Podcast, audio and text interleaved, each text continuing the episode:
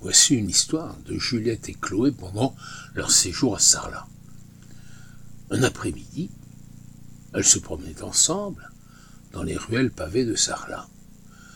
Et elle aperçut une statue, grandeur nature, d'un homme vêtu à la mode du XVIIe siècle, le regard fixé sur euh, l'horizon peut-être, ou à l'intérieur de lui-même.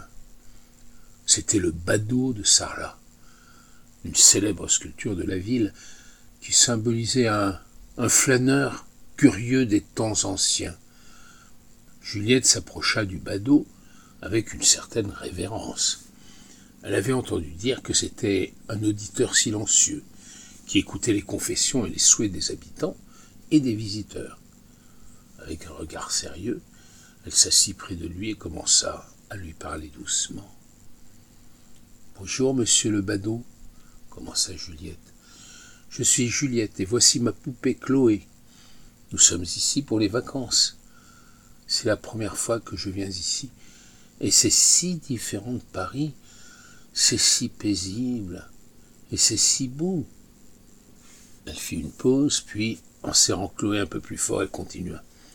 Vous savez, parfois à Paris, je me sens un peu perdu. C'est si grand, c'est bruyant. Les gens sont toujours pressés. Mais ici à Sarlat, tout est plus tranquille. Je peux explorer, découvrir de nouvelles choses, imaginer être qui je veux être. J'ai même décidé de devenir une exploratrice, comme Chloé. Juliette regarda la qu'elle tenait dans ses mains, puis fixa ses yeux sur le badaud. Je suppose que ce que je veux dire, c'est que je me sens plus moi-même ici. J'aimerais pouvoir garder cette sensation, même quand je retournerai à Paris. Un silence apaisant s'installa, alors que Juliette terminait ses confidences.